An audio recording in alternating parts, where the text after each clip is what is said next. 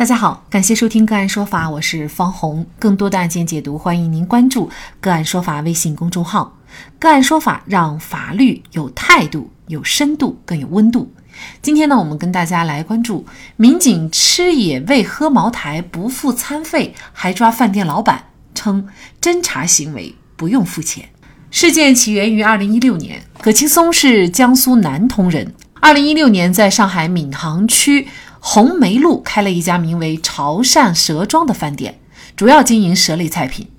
二零一七年五月二十五号下午，上海市公安局杨浦分局长白新村派出所民警夏某等四人来到饭店。葛青松自称，夏某到店以后说要检查消防，然后问服务员要了四盒软中华香烟，价值三百块钱，又问店里都有啥好吃的，最后挑中了三条眼镜蛇和一条网锦蛇，价值一千多元。但并没有要付钱的意思。葛青松称，当时自己恰好没有在店里，服务员给他打电话询问该咋办，因为感觉对方来者不善，就没有跟夏某等人要钱。葛青松称，临走时夏某又说第二天想宴请领导，在店里订了三楼的包房，说晚上来吃野味。夏某当时谎称姓吴，还预留了电话。第二天晚上，民警夏某、王某等四人便着着便装如期而至，并让葛青松在内的三人作陪。当天，葛青松被抓走。根据葛青松提供的菜单显示，这顿饭一共消费了五千六百八十八元，包括椒盐大王蛇两条，一条三点五斤，一条三点八斤，售价一千三百七十二元；还有热气牛肉、雪花牛肉、凉拌蛇皮、糙卤蛇段和眼镜蛇炖。土鸡汤等菜品，另外还有一瓶五十三度的飞天茅台酒，价值两千六百九十九元，一共消费五千六百八十八元。之后，葛青松因为非法出售濒危野生动物罪，被判处拘役四个月十五日，并处罚金一千元。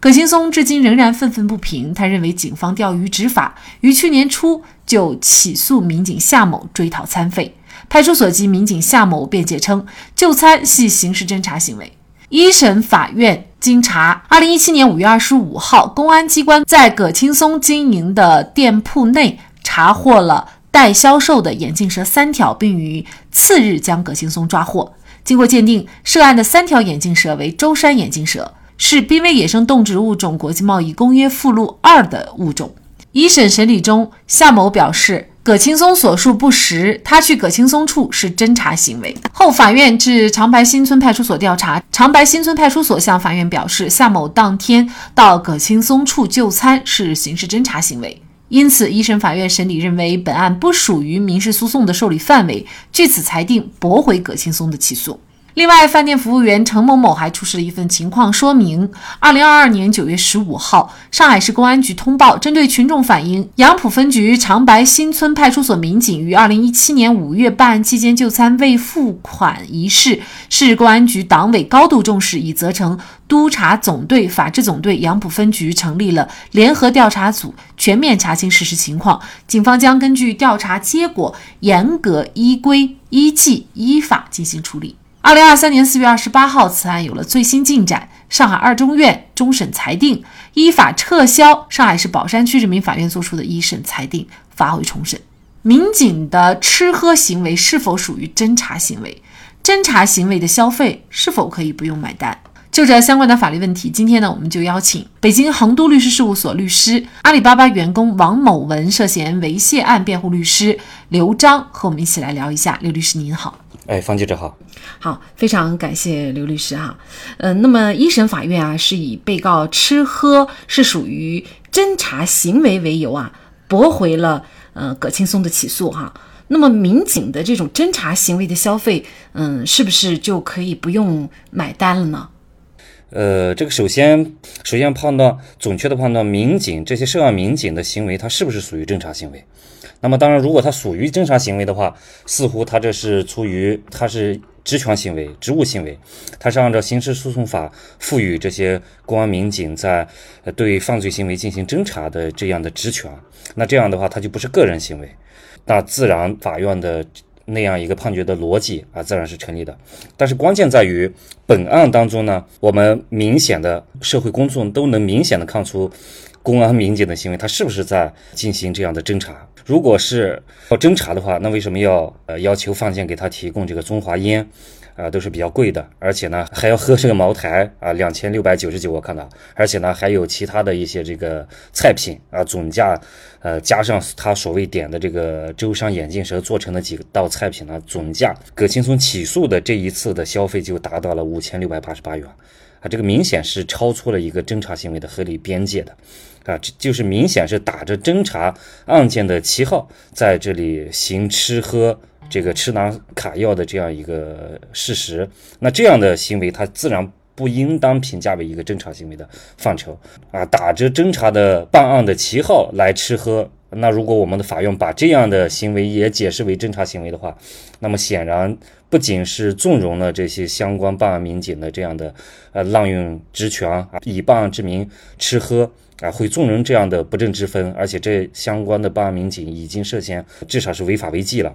而且呢，另一方面呢，也不利于我们社会一般公民合法权益的保护啊。因为如果把它评价为是正常行为，我们就没办法行使合法权益，没办法通过诉讼等方式来要回这个餐费。那么，只有把它合理准确的界定它的行为性质，把这些民警的吃喝行为认定为是一个他个人的一个行为，是他违法所做的这么一个消费行为，才能公民才能主张。向他索要餐费的这么一个啊合理合法的这么一个诉求，所以呢，我个人的看法是，呃，民警他是不可以不来买单的，不应当一审法院也不应当驳回原告啊葛青松的这个诉讼请求。当然，呃，我也注意到，就是前不久呢，上海的这个二审法院呢是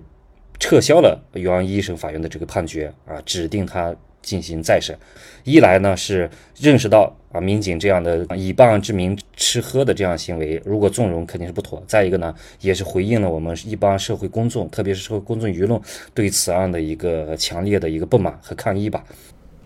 呃，因为他是连续两天哈，也就是说头一天呢。呃，他是在店里拿了四条价值千元的蛇。第二天呢，他又去店里去消费了五千六百八十八元。那假如说他只是第一天去拿这四条蛇，那么这四条蛇呢，也是认定葛青松他违法的一个重要的这个依据。那么在这种情况下，如果说他不付钱的话，这个可以理解为是侦查行为，是吗？那么这样的行为呢，勉强可以归结于这个侦查行为。嗯，为什么是勉强呢？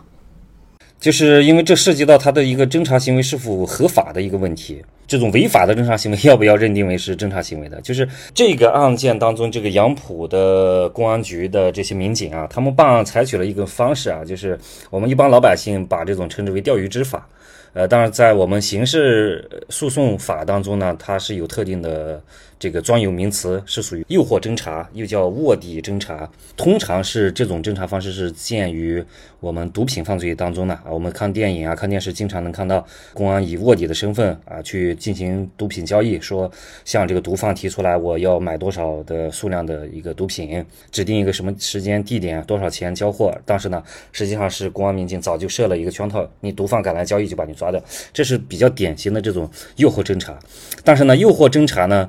它在法律上是受到严格限制的，因为这样的办案方式一旦使用不当，就有可能呃诱导公民啊实施犯罪，绝对不是先制造犯罪再去打击犯罪。人是经不住诱惑的啊，那么普通的公民，一个守法的公民，有可能在相关执法机关的人员的这个诱导下呢，就实施了违法犯罪行为，使他产生这个犯意，他是没有这个呃意愿的。那这种情况下，呃，你制造了犯罪，然后呢？把他变成犯罪嫌疑人、犯罪分子之后，你再反过头来再打击他。如果这样的方式，如果我们允许他堂而皇之的可以随便使用这样的办案方法的话，那这个社会是会乱套的。我们法律的这种正当性、正义性啊，司法机关、执法机关的一些这个呃正当性都会受到严重的质疑。所以呢，国家法律对于这样的行为做出了这样的办案方式做出了严格的限定。你只能是在对方已经是。呃，实施了犯罪，准备犯罪，呃，而且呢，有了这个犯意的情况下呢，你只能利用他啊，就比如说毒品交易的这种情况下，他本身就是毒贩，他本身就在寻求各个买家，然后这时候你冒充买家来用毒品交易来进行控制、呃抓捕，啊来帮，这样的话就不属于诱使对方产生了犯意。但是如果说一个普通的公民，他此前根本就没有放逸，一个公安人员告诉他说啊，你帮我买把枪，你帮我做一件什么违法的事事儿，我给你多少好处。好，这个人听从你公安机关的意见去买枪了，去买毒品了，买回来之后你立刻把他抓了，说你这是违法犯罪。但是本案当中呢，我们就看这个罪名，他涉及的他们要办的这个案子呢是，呃，危害珍贵濒危野生动物罪。二零二一年就是刑法修正案十一之前，他这个罪名叫非法收购。运输、呃，出售珍贵濒危野生动物罪。二一年的时候，刑法进行一个修改，把这个罪名改成了叫危害珍贵濒危野生动物罪了啊。就是现在我们管这个罪名就叫危害珍贵濒危野生动呃动物罪。那这种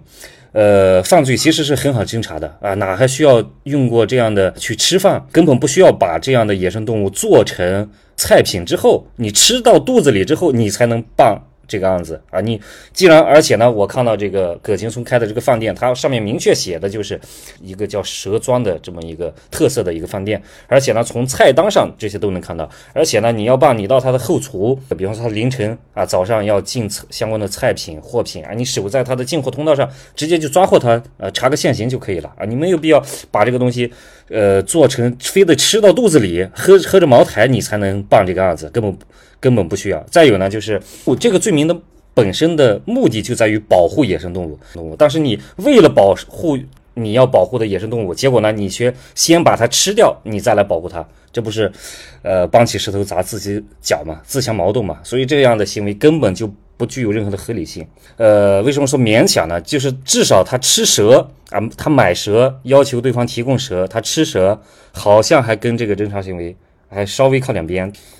但是法院最终还是认定，就是葛青松构成了犯罪。其实，如果是按照您所说的是有钓鱼执法的问题，其实葛青松这个犯罪他都不一定会构成，是吗？实际上，葛青松经营的这个饭店的卖的这个蛇呀，啊，它的品种叫舟山眼镜蛇，也叫中华眼镜蛇，它根本就不是野味，因为它是我看到它是在重庆的一家养殖场买来的。也就是它是人工养着的蛇，它并不是从野外抓回来的蛇。那你说人工养的能说是野味吗？啊，当然它好像也也能靠点边，但是实际上这是混淆了概念了。按照现在的司法解释，呃，已经非常明确了，这样的行为是不构成犯罪的啊。这是我说从这个案子本质上来分析，本身就是一个呃这个机械司法的案，导致判决有罪。虽然现在这个葛青松的刑事案子，呃，那个判决还是有效的，但是有效它不代表它是。正确的一个判决。再有就是从我刚才讲的这个办案程序上来讲，呃，程序上它呃确实就是有这个钓鱼执法的问题。但是这个钓鱼执法这个诱惑侦查在本案当中呢，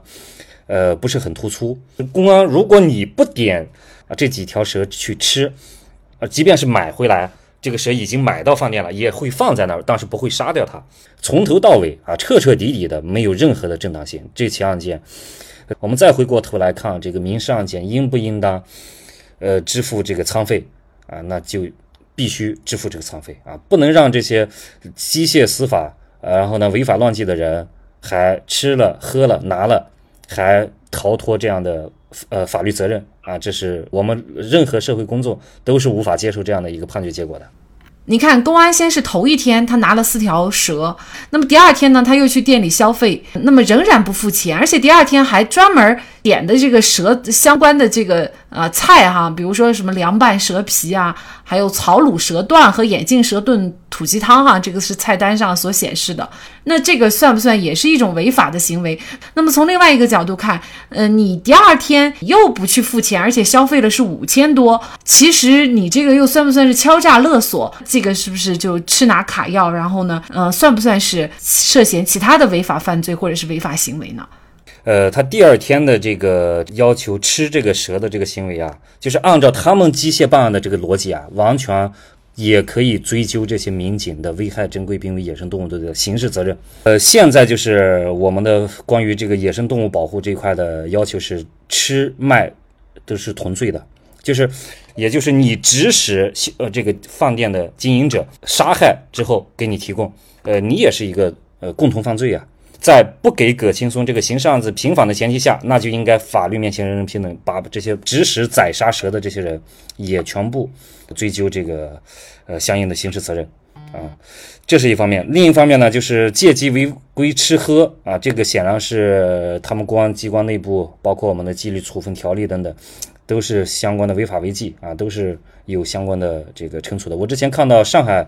呃，公安局是成立了调查组，当时没看到后续的处理结论公布出来啊，肯定是对他们进行了处理的啊，至少是这个，